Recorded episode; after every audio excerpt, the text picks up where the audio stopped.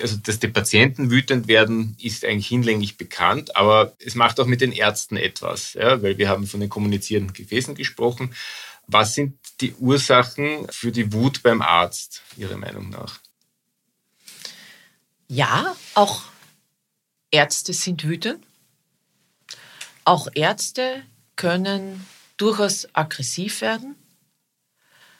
Und wenn man dahinter schaut und schaut, welche Ursachen es gibt, dann liegt dem zugrunde, dass sich diejenige Person ungerecht behandelt fühlt. Und das ist auch nur verständlich, weil letztlich völlig egal, ob in Wien in einer Klinik, wo derzeit es mitunter zehn Rettungszufahrten in einer Stunde gibt oder im Müllkreis in einer Primärversorgung. Die Leute, die Ärzte reißen sich den Arsch derzeit auf für die Patienten. Und wenn ich mehrmals angeflogen werde, persönlich, und das ist ja bei Aggression und Wut, ich werde persönlich angegriffen, dann bin ich nicht mehr die tolle Frau Doktor irgendwas oder der coole Doktor so und so. Da geht es um mich als Person und dann geht mir simpel das Gimpfte hoch. Mhm. Der Grund ist, ich fühle mich ungerecht behandelt. Weil letztlich will ich ja meine Arbeit machen und helfen. Und dann sind wir in der neuronalen Ansteckung. Und dann sind wir im Eskalationsszenario wie in einem High Noon Western, spielen wir mhm. das Lied vom Tod im schlimmsten Fall. Und das kostet einen Arzt verdammt viel Kraft. Das ist dieser Leidensdruck, wo ich zuvor gesagt habe, ich schaue hin und mich interessieren diese 15 Prozent die herausfordernd sind. Weil das dann zu unterdrücken und wieder auf eine professionelle, nüchterne Kommunikationsebene zurücksteigen, mhm. das braucht viel Selbstdisziplin. Und der Ursprung ist in dieser, ja, in dieser emotionalen Intelligenz zu suchen. Wenn man sich ungerecht behandelt fühlt, gehen mit mir die Emotionen durch. Und haben Sie das Gefühl, das schaukelt sich derzeit ein bisschen hoch? Ja, schaukelt sich hoch. Ich habe erst heute mit einem Arzt für eine Fortbildung gesprochen und der hat eigentlich erstaunlich, für mich erstaunlich, was der alles aufgezählt hat, wo er gesagt hat, ja, es ist ja klar, dass es sich bei uns so abspielt. Da geht es um eine große Rheumaambulanz, dass es sich bei uns so abspielt, weil die Leute kommen mit den Sorgen, mit dem, dem, dem und haben zusätzlich noch Schmerzen. Ja? Mhm. Das ist jetzt alles sehr reflektiert. Nur in dem Augenblick, wenn man in diesem Duell drinnen ist, reflektiert man nicht mehr, dann ist man nur mehr Mensch. Und mit Mensch gehen auch mitunter Emotionen durch. Ja? Das ist der Hörgang, der Podcast von Springer Medizin.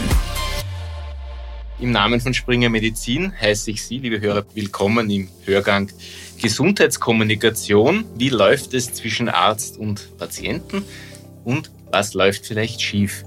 Dazu habe ich meinen tollen Gast eingeladen. Sie kennt die Medizin und die Pharmabranche bis in ihre feinsten Verästelungen, Trainerin, Autorin und Unternehmerin. Und ich habe sicher was vergessen. Britta Blumenkron ist heute bei mir im Hörgang. Hallo. Passt alles. Hallo, schönen guten Tag. Wie geht's dir? Hast du dich heute schon geärgert?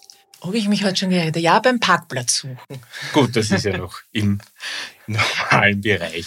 Ich habe mir ein bisschen angeschaut, was du alles gemacht hast und ich denke mal, man sollte dich ein bisschen vorstellen am Anfang. Es ist wirklich erstaunlich, wo du überall warst. Du hast deine Laufbahn quasi als Kollegin begonnen, als Journalistin bei News und Kurier, bist dann in die Pharmabranche gewechselt und vor zehn Jahren hast du ein Unternehmen gegründet. Du trainierst Gesundheitsfachkräfte in Sachen Patientenkommunikation. Wie darf ich mir das vorstellen? Wie funktioniert das? Es funktioniert eigentlich recht einfach und es ist keine Rocket Science. Wir stoßen die 95 Prozent wo oder 90 Prozent, wo alles gut im Alltag läuft von Gesundheitsberufen, das heißt Ärzte, Pflegekräfte, Therapeuten, die interessieren mich nicht. Mich interessiert dort, wo wir an die Schmerzgrenzen kommen, diese 15, 15 Prozent von Gesprächen, die man mitnimmt, die man mitnimmt ins nächste Patientengespräch, die man im schlimmsten Fall auch am Abend mit nach Hause nimmt. Die interessieren mich. Und hierfür gibt's einfach simple Methoden und Techniken, die man anwenden kann, um, und davon bin ich überzeugt, um die eigenen Stärken zu stärken. Wir reden im Schnitt übrigens, ja, was glaubst du, wie viele Worte reden wir am Tag im Schnitt? Das ist eine gute Frage. Ich soll es eigentlich wissen. Ein paar tausend? Ja, ja, 15.000 bis 16.000 Worte. Das heißt, wir reden am Tag verdammt viel. Mhm. Viele glauben auch, sie sind Profis, weil sie so viel reden. Mhm.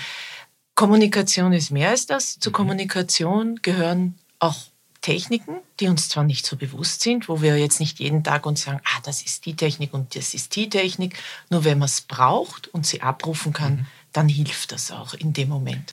Und es gab, soweit ich weiß, einen auslösenden Moment bei dir, dass du auf diese Schiene sozusagen gekommen bist.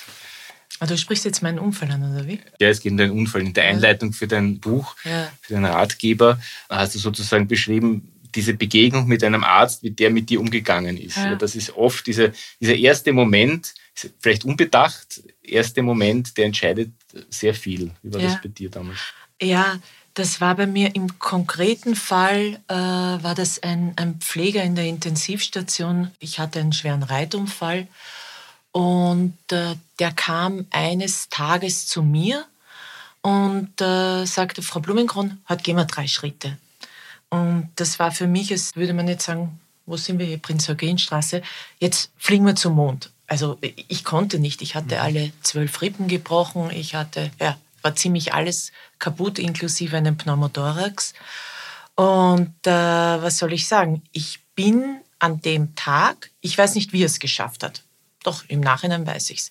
Ich bin an dem Tag drei Schritte gegangen mit diesen Menschen deshalb, weil er in dem Augenblick komplett bei mir war, weil er präsent war, weil ich gewusst habe, ich kann ihm vertrauen.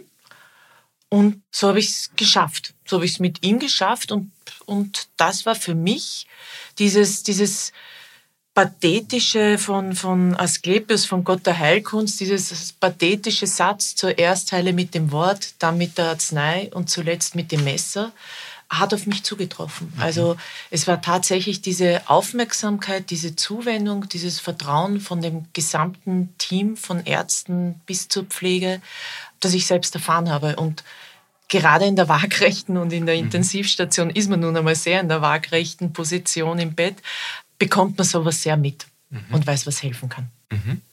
Das ist ein schönes Erlebnis gewesen. Ich habe ein, zwei weniger schöne auch gehabt schon. Vielleicht ganz kurz erzählt, äh, Seitenbandeinriss, sehr schmerzhaft, ich komme auf die Unfall. Die Ärztin, es war ein Wochenende, sagt zu mir, mir das nicht so richtig glaubend, mich ein bisschen für einen Simulanten halten, jetzt steigen Sie mal fest auf, treten Sie mal fest auf und dann schauen wir, ob es wirklich wehtut. Ja. Also das konnte ich natürlich nicht, weil es, war wirklich, es waren wirklich höllische Schmerzen. Und weil ich eben Geschichten, wie Sie sie erzählt haben und wie andere sie erzählen, äh, kenne, weiß ich, dass es eben, es kommt wirklich sehr darauf an, wie man da sozusagen zum ersten Mal in das Gesundheitssystem hineinpurzelt, ne, mit mhm. welchen, welchen Erlebnissen. Und in den letzten Jahren, zumindest das, was man hört, und, und vielleicht stimmt es ja auch so nicht, kriegt man so mit, dass das Verhältnis zwischen Arzt und Patient, also es geht um das Verhältnis Arzt-Patient, wie begegnen man einander. Und in den letzten Jahren hat man das Gefühl, es läuft da was schief. Man hört von aggressiven Patienten, jeder kennt die überfüllten Wartezimmer, Ordinationen, wo es zu Spannungen kommen kann. Wie ist das deiner Erfahrung nach? Also ich nehme deutlich wahr, dass der Kommunikationsbedarf im Gesundheitsbereich gestiegen ist. Ja, die Emotionen von Wut bis Aggression sind in den letzten Jahren gestiegen. Was ich wahrnehme, ist ja, dass das tatsächlich Corona und die Pandemie so als Turbo gewirkt hat in den gesamten Gesundheitsbereich rein. Und äh, das sind wie kommunizierende Gefäße. Das heißt, wir dürfen uns, und im Vorgespräch haben wir auch, glaube ich, gesprochen, was ist Henne oder Ei, was gibt es zuerst? Wenn ich wütende, wenn ich mehr an wütenden, aggressiven Patienten habe, im Sinne der kommunizierenden Gefäße macht das auch was mit dem Gegenüber, sprich in dem Fall mit dem Arzt, mit der Ärztin. Das heißt, was da zum Tragen kommt, ist die neuronale Ansteckung. Was beim Kleinkind, das stürzt und ein blutiges Knie hat und die Mutter schmerzverzerrt schaut, völlig logisch ist, ist auch im Bereich der Emotionen im beruflichen Setting. Das heißt, wenn ich als Arzt am Tag zehn, zwölf Mal, ich habe jetzt im Kopf eher Krankenhaussetting, mit viel Aggressionen von Patientenseite zu tun habe, dann macht das was mit mir. Und irgendwann ja, wir sind alle Menschen, ist das Fass am Überlaufen. Mhm. Wie reagieren Ärzte und reagieren die anders als andere Berufsgruppen im, im Gesundheitsbereich? Wenn ich mir jetzt meine Trainings anschaue und die Fortbildungen, die ich für Ärzte mache, was auffällt, ich vermute, dass das auch mit der Ausbildung zusammenhängt, dass Ärzte stark aus dem naturwissenschaftlich geprägten Unibetrieb herauskommen. Das heißt, hier ist auch eine gewisse Distanz immer vonnöten und gut. Mhm. Ärzte ziehen sich zurück in Richtung Ironie, Zynismus und im schlimmsten Fall würde ich sagen auch Sarkasmus. Mhm. Was sind so die Motivationslagen von den Ärzten, die, die bei Ihnen sozusagen Techniken oder Wege sozusagen aus dieser Misere suchen? Also jetzt selbstkritisch genug, äh, sage ich, den kurz vor der Bensi stehenden Primar dem werde ich nicht mehr überzeugen können, dass Gespräche und Kommunikation ein Need to have sind und kein Nice to have. Die, die kommen oder auch von Arbeitgeber- und Personalabteilungen quasi geschickt werden, das sind diejenigen, wo entweder tatsächlich, es ist so wie im Managementleben, Liebe oder Leiden, das sind die zwei Beweggründe, wie man sich als Erwachsener fortbildet. Also entweder ist ein Leidensdruck da mhm. oder es sind diejenigen, die ohnehin sehr offen sind für neue Bereiche, für Weiterentwicklung und dergleichen. Mhm. Und was erzählen die so? Was, was waren bei denen so die auslösenden Momente? Ja? Ich, da war ich verbal übergriffig oder da war ich schockiert und wusste nicht mehr weiter oder, oder was sind so die. Das, das Spannende in der Frage ist es jetzt quasi umgedreht. Genau. Ja, das dreht sich um. Es ist jetzt der Fokus nicht auf den Patienten, sondern auf den Arzt, Ärztin, da war ich. Nee, also es, sie kommen nicht jetzt mit der Einsicht, ich bin da übergriffig, sondern es ist immer aus Sichtweise der herausfordernde Patient. Ja? Mhm. Und ähm, okay. da sollte ich mal vielleicht erzählen, die Methode, mit der ich arbeite. Ich bin überzeugt davon, dass wenn man wo vorne steht und einen Frontalvortrag macht und dann zeige ich ein paar mhm. PowerPoint-Folien und hebe vielleicht noch den Zeigefinger und sage, wir müssen alle empathisch mit dem Patienten sprechen. Also entweder hauen sie mich dann mit nassen Fetzen nach fünf Minuten raus oder spätestens haben sie am nächsten Tag alles vergessen. Jedenfalls das Geld wäre rausgeschmissen für die Fortbildung. Nee, äh, ich bin überzeugt davon, dass im Sinne von einer Lernpyramide man alles, was man als Erwachsener erfährt und mitbekommt, dass das nur dann sickern und sich in unserem Hirn verankern kann, wenn man es auch unmittelbar anwenden und ausprobieren kann. Und das mache ich. Das heißt, ich komme immer mit einem quasi unter Anführungszeichen lebenden Objekt. Das sind äh, speziell ausgebildete Schauspieler, Schauspielerinnen, die dann, je nachdem, was, wo der Bedarf da ist, also wo der Leidensdruck ist, eine bestimmte Rolle übernehmen. Sei es der aggressive Patient, sei es, habe ich gerade heute wieder gehört, der traurige Patient, Patientin, die fast einen Nervenzusammenbruch vorne bei der Anmeldung bekommt.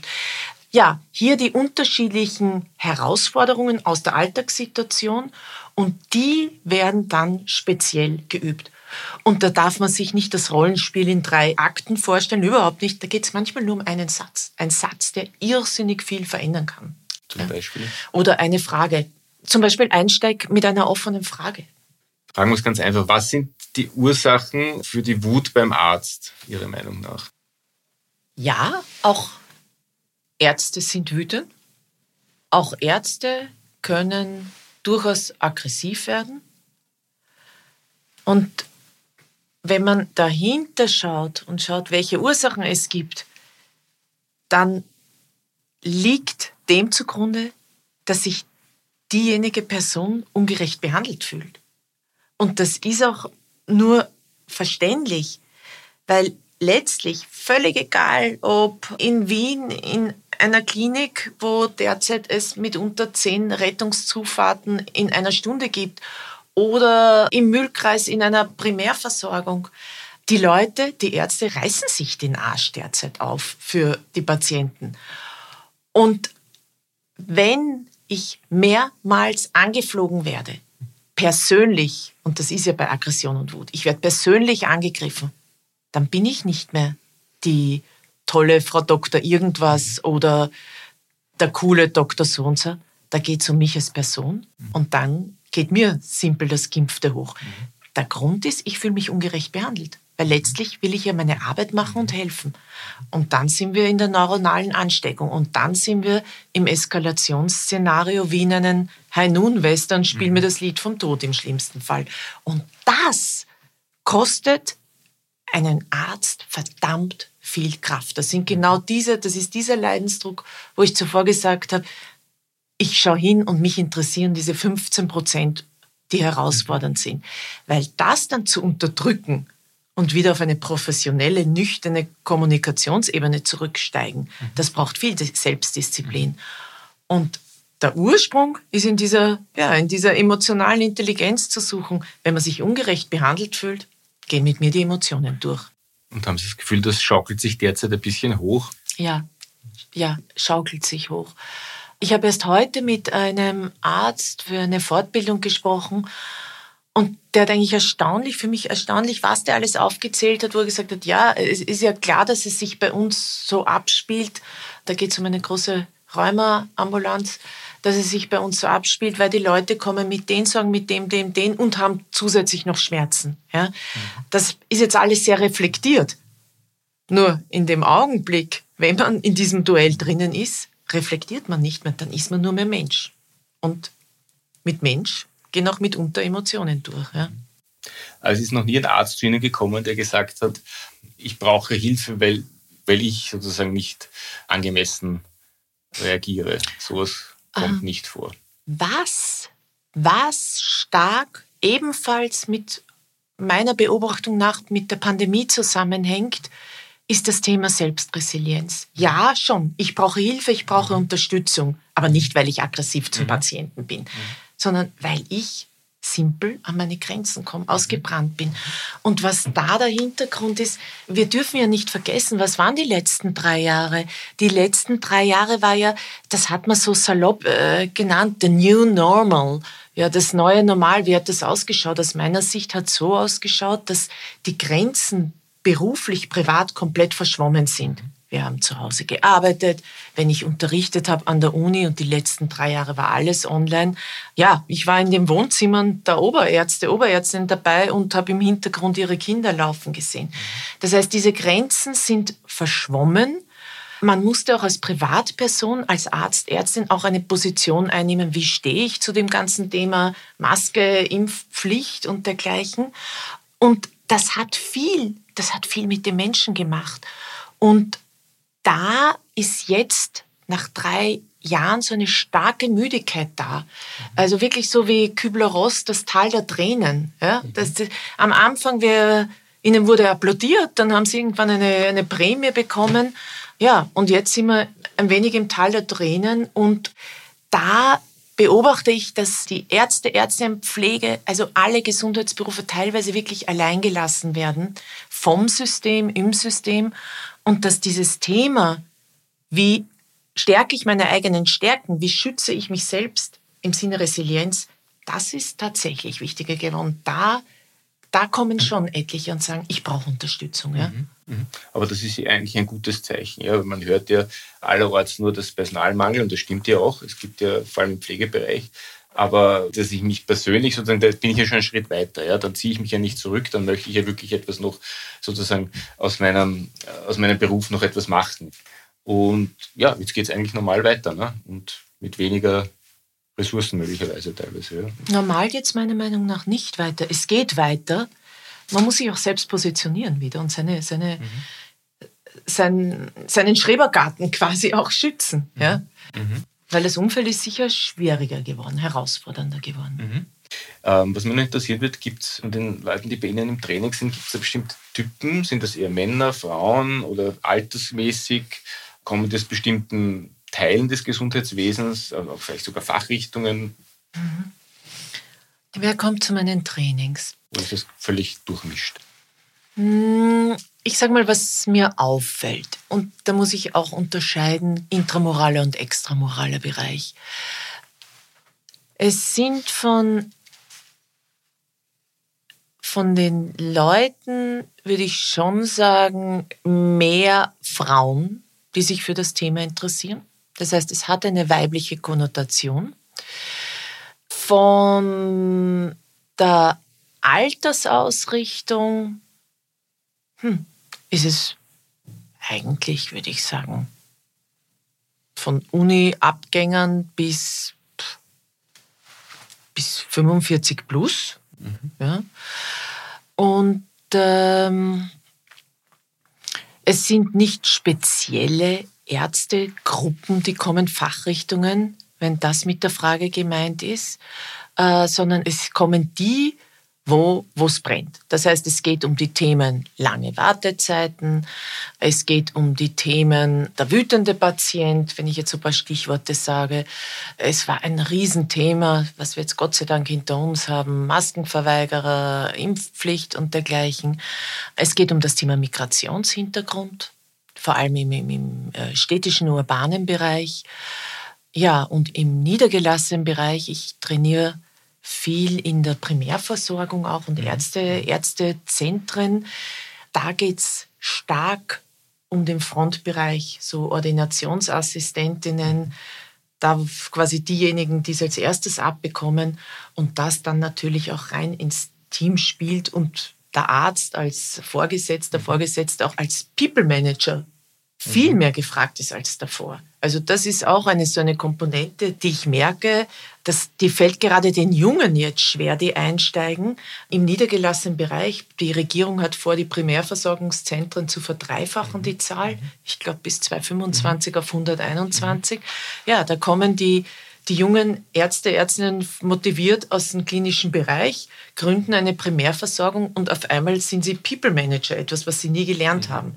Und dazu brauchst du gute Kommunikationsskills. Mhm. Also so, so ist so ungefähr das Potpourri.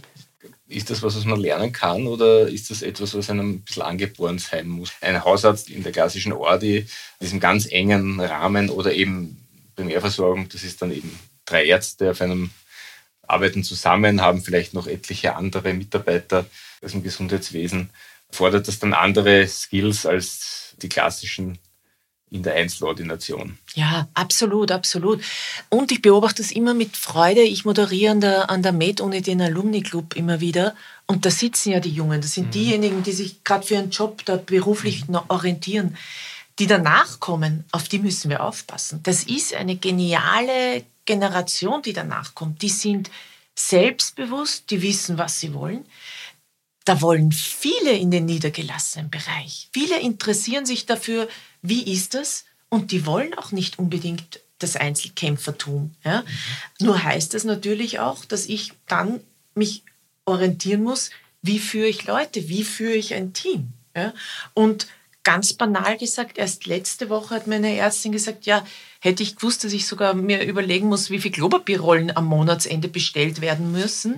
Das sind Sachen, die ich natürlich an der, an der Uni nicht bedenke. Aber das ist dann auch, wenn ich im niedergelassenen Bereich in so einem Gruppensetting arbeite, Zentrumsetting. Bis hin zur Steuererklärung und, und Steuererklärung. alles, alles ja. Mögliche.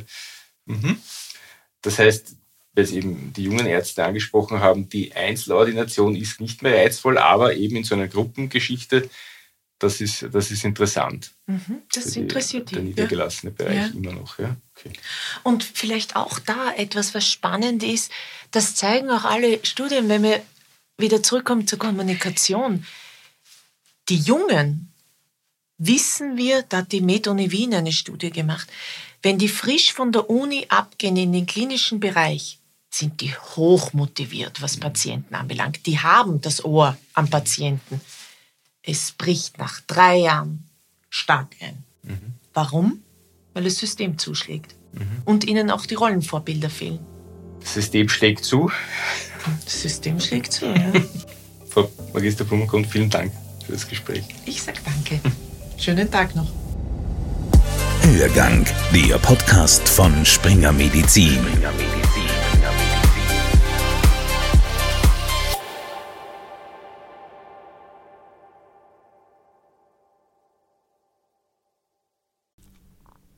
Sie wollen keine neue Podcast-Folge mehr verpassen? Dann abonnieren Sie am besten gleich unseren Newsletter. Den Link zur Anmeldung finden Sie in der Folgenbeschreibung.